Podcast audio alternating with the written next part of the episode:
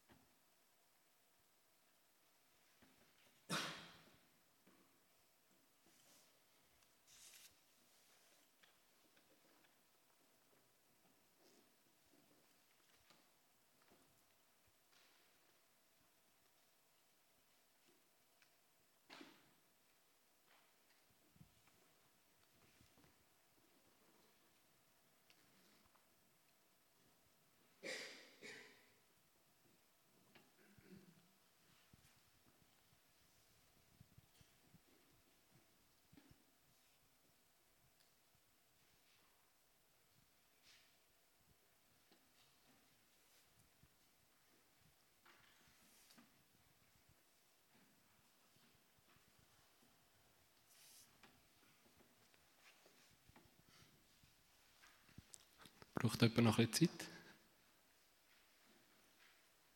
Sonst würde ich jetzt nämlich die Geschichte sicher auch noch mal aufgreifen, weil es geht ja um die jede Predigt.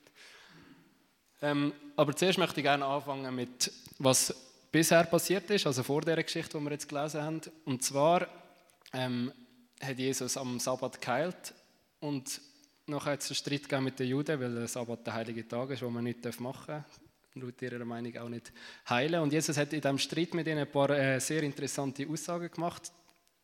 Eine davon. Oh, oh, oh.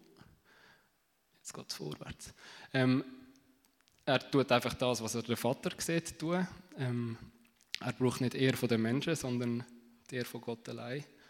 Ähm, und dann ist es weitergegangen und das Ereignis, das gerade kurz vor dieser Geschichte passiert ist, einfach, dass er äh, ein bisschen reinkommt, ist der Johannes, wo Jesus angekündigt hat und ihn auch getauft hat, ist enthauptet worden, nachdem er in Gefangenschaft war und Jesus hat das ziemlich getroffen und er hat einfach in dem Moment allein sein und darum ist er allein aufs Boot und über den See Genezareth gefahren.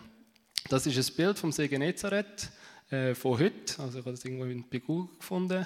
Ich bin vor ein paar Jahren dort und dann äh, sind wir so in einem Hotel gesehen und äh, der Strand, den sie gebaut haben, Liegstühle und Strandbar und alles, ist gar nicht mehr am Wasserrand gewesen, weil der See so fest geschrumpft ist, dass du noch ein paar hundert Meter hast müssen laufen, bis du dann tatsächlich beim Seeufer gewesen bist. Äh, von dem her, ja, zur Zeit von Jesus ist er vielleicht sogar noch größer. Also Jesus hat das Boot genommen, ist über den See auf die andere Seite, von da ist glaube ich Kapernaum und es heißt im Text, die Leute, also die Menschenmenge,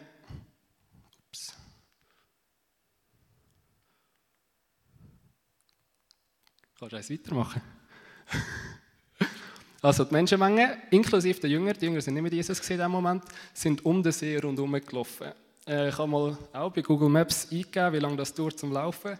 Und ich bin darauf gekommen, es dauert, eins weiter, sechseinhalb Stunden Fußmarsch. Also egal, welche Richtung man um den See läuft, die maximale Distanz. Und es hat stattgefunden, kurz, also das Ereignis hat stattgefunden kurz vor dem Passafest der Juden, was eines der wichtigsten Feste ist. Dazu später ein bisschen mehr. Und, oh, merci Timon, du machst das super.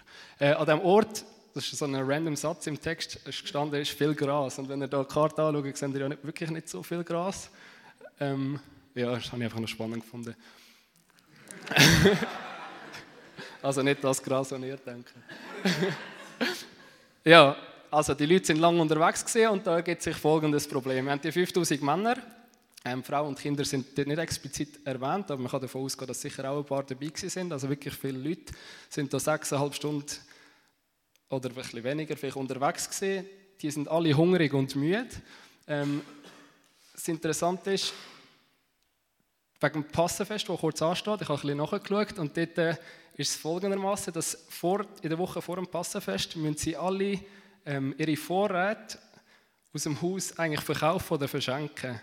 Ähm, und zwar aus dem Grund, weil das Haus muss picobell sauber sein, es darf kein Brösmel im Haus sein vor dem Fest vom Passenfest, in Anlehnung, wo sie Ägypten verloren haben und auch über Nacht haben müssen verloren und einfach nichts, wo verderben hinterlassen haben. Also im Jahr, sie haben auch nicht wirklich viel Vorräte gehabt, zum Mitnehmen auf die Reise. Weiter, bitte. Genau, es ist Abendessenzeit, also ihr könnt zusammenrechnen, wenn ihr sechseinhalb Stunden laufen, dann sind ihr auch eher gegen oben, wenn ihr ankommt. Eins weiter. Und es war sehr abgelegen. Gewesen.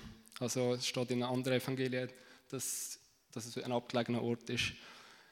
Also fragt Jesus den Philippus in dem Fall, hey, wo kaufen wir Brot, damit sie zu essen haben? Und er überfordert den ähm, Philippus damit, mit dieser Frage, weil wir ja gesehen haben, es sind viele Leute, es ist abgelegen, sie sind alle hungrig. Und kannst du mal weitermachen? Der Philippus merkt, er ist überfordert und die Frage ist, was macht er mit dieser Überforderung? Also der Philippus, machst du mal weiter? Merci. Er ist so der Denker und der Planer, zumindest aufgrund von der, der Schriftstelle, die wir jetzt gelesen haben. Er macht sich Gedanken, okay, wir haben 200 Denare, ähm, geteilt durch den Preis vom Brot, das gibt die Anzahl Brot. Und wenn wir dann die Anzahl Brot an die 5000 Familien, wir nennen es jetzt mal Familie, verteilt, dann ist das ziemlich wenig. Also er ist überfordert. Jetzt weiß ich nicht, wie viele von euch mit Denaren etwas anfangen können, aber 200 äh, Denar, das entspricht etwa einem Jahreseinkommen von einem einfachen Arbeiter, habe ich mal ähm, recherchiert. Also das entspricht einem Schweizer Verkäufer, der 48'000 im Jahr verdient. Ähm, dann nehmen wir eben wieder die Anzahl Familien. Damals sind Familien wahrscheinlich ein bisschen grösser als heute, mit äh, Durchschnitt so eins bis zwei Kinder pro Familie. Und wir nehmen jetzt nicht Brot, sondern Happy Meal, was ein Happy Meal im Durchschnitt 7,20 Franken kostet. Eins weiter. Das heisst, für äh, drei Familien müssen sich vier Happy Meals teilen und jetzt mal, ich will nicht alle Frauen einschließen, aber mir persönlich ist ein Happy Meal einiges zu wenig, schon nur für mich allein. Also kommt er wirklich zum Schluss, es ist effektiv zu wenig Essen. Dann haben wir noch einen anderen Jünger, das ist der Andreas. Er ist der, der einfach, wahrscheinlich hat Jesus ein Wort gesagt von seiner Frage und er ist schon losgestürzt, irgendwo etwas suchen. Es gibt so die zwei Arten. Also ich mir ist es ähnlich gegangen bei der Predigt. Ich habe den Predigtext gehört und habe gedacht, jetzt stürze ich mich mal drauf los und schaue, was ich finde. Und habe gemerkt, okay, vielleicht bin ich auch ein bisschen überfordert, wenn ich das irgendwie allein muss machen muss. Und ähm, jedenfalls, er kommt zurück und sagt, ja, da ist ein Bub, der hat fünf Brot und zwei Fisch. Und er merkt auch, vielleicht ein bisschen später, aber er merkt auch, es ist effektiv zu wenig für die 5000 Familien. Und auch er ist überfordert. Jetzt kommen wir zur richtigen Lösung des Problems. Und da kommt Jesus mit ins Spiel. Also die Jünger, nein, die Jünger machen auch noch einen wichtigen Part. Sie holen die fünf Brote und die zwei Fische und bringen sie zu Jesus. Mit dem, was sie haben, kommen sie vor ihn. Und Jesus, ich habe vorher kurz erwähnt, hat ja mehrmals zu seiner Beziehung zum Vater geredet und auch in diesem Fall dankt Jesus wirklich für das, was er hat, was er bekommt, auch wenn es wenig ist, obwohl er Jesus schon, schon gewusst hat, was er machen wird. Aber er dankt dem Vater. Und Jesus gibt das Brot und Fisch seine Jünger zurück. Das ist auch noch so eine coole Geste, finde ich. So, die Jünger bringen etwas zu ihm. Jesus dankt dafür und gibt es ihnen wieder zurück in die Hand, um es zu verteilen. Und alle werden satt. Also es hat wirklich im Überfluss. Und Jesus sagt noch, sie sollen noch alles zusammensammeln, dass nicht verderben wird. Und sie sammeln noch fünf, äh, zwölf Körbe voller Reste. Ja, jetzt äh, haben wir die Geschichte ein bisschen angeschaut. Ähm, jetzt möchte ich es gerne abbrechen auf, auf uns, also auf dich und mich. Ah, vielleicht noch kurz, dass wir die Geschichte auch gerade abschließen. Also Jesus ist, ähm, nachdem er das Wunder gemacht hat, haben sie ihn mit Gewalt zum König machen und Jesus ist dann irgendwie weggeschlichen. So, jetzt kommen wir zu dem Punkt, wo es um uns geht. Eben, Jesus fordert auch uns, auch wir sind ähm, überfordert mit den Forderungen oder der Überforderung, die er uns stellt und wir sind damit konfrontiert, wie wir mit diesen Überforderungen umgehen. Und jetzt, wenn wir die Geschichte ein bisschen als Vorbild nehmen, ähm, fangen wir mal beim ersten Punkt an. Und da möchte ich euch jetzt herausfordern, dass ihr euch so mit euren Nachbarn, die neben euch hocken, ein bisschen austauschen. Was fordert Jesus von dir? also Jesus wird nicht etwa so fordern. Das ist, ich glaube, mit so einem Bild hat die USA ähm, die Leute aufgefordert, um sich bei der Armee zu melden, für den Krieg zu ziehen. Aber Jesus fordert, also die Frage ist, wie überfordert oder fordert Jesus dich? Und damit meine ich nicht die Überforderung von, oh, ähm, ich habe eine mega schwierige, äh, keine Ahnung, mega schwierige Klasse, eine mega mühsame Beziehung, ich bin herausgefordert dort und dort, sondern was sind effektiv Forderungen, die ihr in der Bibel findet oder euch vielleicht noch mal daran erinnern, wo Jesus an euch stellt. Kannst du eins weitermachen? Merci. Also da wären noch so ein paar Richtfragen, die ihr wie könnt vielleicht euch danach richten und probiert die mal zu beantworten. Achtung, fertig, los.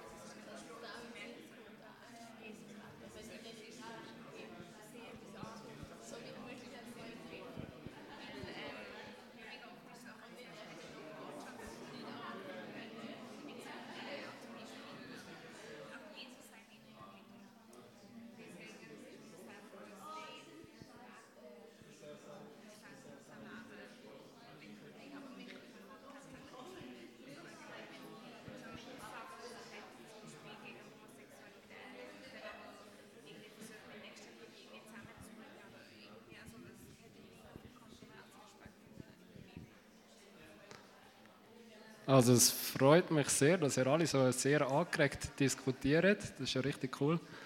Ich kann eigentlich auch wieder sitzen. ja, ich habe selber mich auch, mir auch ein bisschen Gedanken gemacht zu dieser Frage. Also ihr dürft nachher gerne weiter diskutieren. Und dann bin ich mir als erstes äh, Missionsbefehl in Sinn gekommen von Matthäus 28. Ich lese mal kurz vor. Mir ist alle Gewalt im Himmel und auf Erden gegeben. Darum geht hin und macht alle Völker zu Jüngern und tauft sie auf den Namen des Vaters, des Sohnes und des Heiligen Geistes. Und lehrt sie alles halten, was ich euch befohlen habe. Und seht, ich bin bei euch alle Tage bis an das Ende der Welt, hat Jesus gesagt.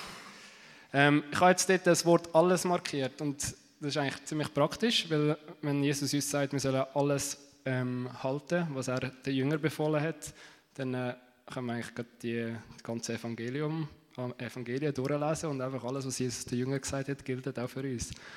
Und ich habe jetzt mal ein paar Beispiele rausgesucht. Ähm, eins weiter bitte. Genau. Also da hat es wirklich fordernde oder überfordernde Aussagen drin von Jesus, wo sagt zum Beispiel, verkauft euren Besitz und gebt Almosen.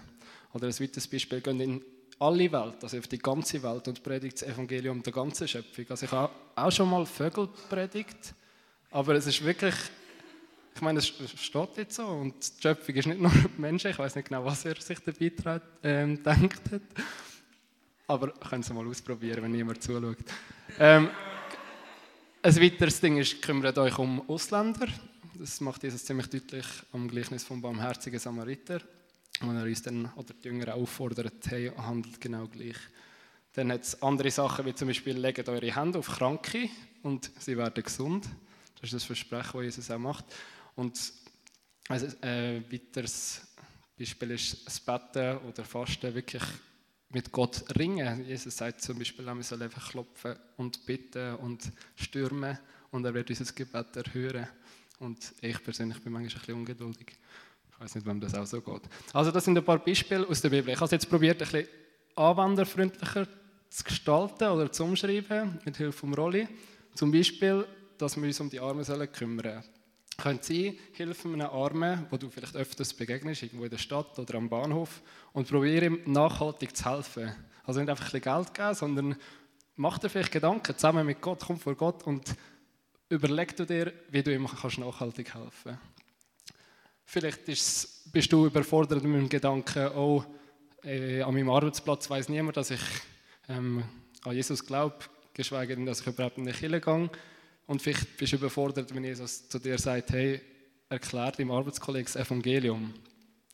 Ein weiteres Beispiel ist, wenn du zum Beispiel Angst hast vor Ausländern, das gibt es, ähm, bemühe dich darum, wirklich einen kennenzulernen und ihn in der Schweiz willkommen zu heißen. Äh, ein zweites Beispiel ist, sagen wir, du laufst durch die Stadt und merkst, irgendjemand ist am Humpeln, dann vielleicht frag, ob du ihm die Hand auflegen kannst. Vielleicht braucht das für dich eine mega Überwindung oder du bist mega überfordert damit.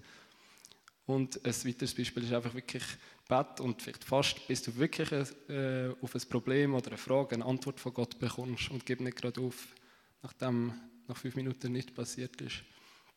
Das sind so ein paar Beispiele. Ähm, was mache ich jetzt mit der Überforderung? Also das sind alles Beispiele gewesen, die mich persönlich auch sehr wieder herausfordern. Vielleicht noch einem Armen nachhaltig zu helfen, ist noch ein bisschen einfacher, weil da kann ich ja auch irgendwie mit Hilfswerk mich zusammenspannen und so. Aber es sind wirklich sehr Sachen darunter, die mich persönlich sehr herausfordern. Und was mache ich jetzt damit? Das Coole ist, Jesus bevor er die Frage stellt, bevor er uns herausfordert oder vielleicht überfordert, weiß er schon, was er wird tun. Und das ist auch so beim Philippus. Ähm, und die Jünger sind eigentlich darauf eingestiegen, vielleicht mit Verzögerung. Sie haben zuerst gecheckt, oh, es geht wirklich nicht. Aber sie sind mit dem, den zwei Fisch und den fünf Brot, die sie hatten, sind sie vor Jesus gekommen. Das kann jetzt bei dir konkret heißen, okay, ich kann vielleicht nicht so gut mit Leuten reden oder ähm, ich kann jetzt vielleicht nicht so viel Geld oder was auch immer, aber komm mit dem, was du hast, vor Jesus, vor Gott und bring es ihm, weil ich meine, schlussendlich ist es nachher Jesus der die Brot vermehrt hat.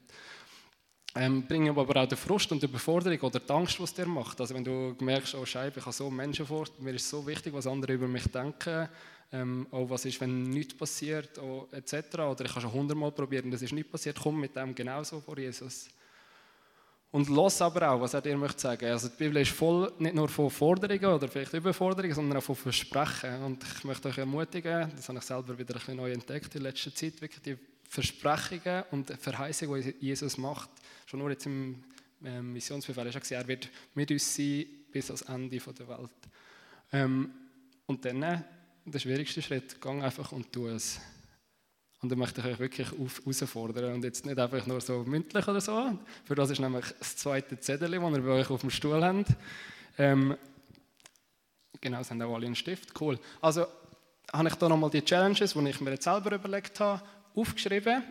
Und ihr könnt, wenn ihr nicht so kreativ wollt sein oder könnt sein, nehmt ihr einfach eins von dem, aber überlegt euch vielleicht auch etwas anderes. Und die konkrete Challenge ist nicht, äh, sucht ihr einfach das aus, was du am ehesten machst, sondern das, was ich sie vorher aufgezählt habe, bei euch so tief finden, so, dass es Nein ganz sicher nicht ausgelöst hat. Nehmt wirklich das und kommt vor Gott und erlebt, was passiert, wenn ihr mit dem vor Gott kommt, mit dieser Überforderung. Weil er sagt auch, er ist dort stark, wo wir schwach sind. Und das habe ich persönlich schon erleben und ich bin sicher, das werdet auch ihr erleben. Und dass das Ganze auch passieren darf und dass wir euch da drinnen als Kleingruppe leiten. Ich weiß jetzt nicht, es sind viele da, die, habe ich bis jetzt noch nie gesehen. Und wenn, dann tut es mir leid. Ähm, wir haben Kleingruppen, wo wir dann in zwei Wochen wieder darüber austauschen wie es uns dabei ergangen ist. Und ich möchte euch bitten, eine Challenge aufzuschreiben und sie abzuwetteln, eurem Gruppenleiter zu schicken, dass wir dafür beten können. Wir stehen für euch ein, wir machen es selber auch. Ähm, und dann, äh, jetzt habe ich vergessen, was ich sagen wollte. Ja, das wäre schon. Ah nein, kann jetzt das Zettel dann daheim nehmen, hängt es noch einmal an, wo ihr sicher jeden Tag seht. Und ich bin mega gespannt, was ihr und wir zusammen mit Gott erleben jetzt in den nächsten zwei Wochen. Ähm, ich würde sehr gerne auch dafür beten.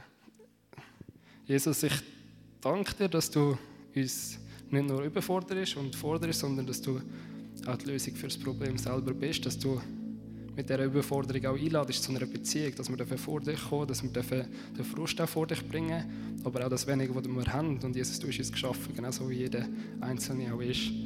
Und unsere Beschränkungen sind dir nicht, nicht zu mühsam, dass du uns nicht könntest irgendwie brauchen oder durch uns möchtest Menschen begegnen. Ja, und ich möchte euch alle zusammen segnen, wirklich mit dem Mut, mit der Freiheit, mit dem Frieden, vielleicht auch mit der Disziplin, die ihr ähm, braucht und euch danach sehnet. Ja, seid gesegnet im Namen vom Vater, vom Sohn und vom Heiligen Geist. Amen.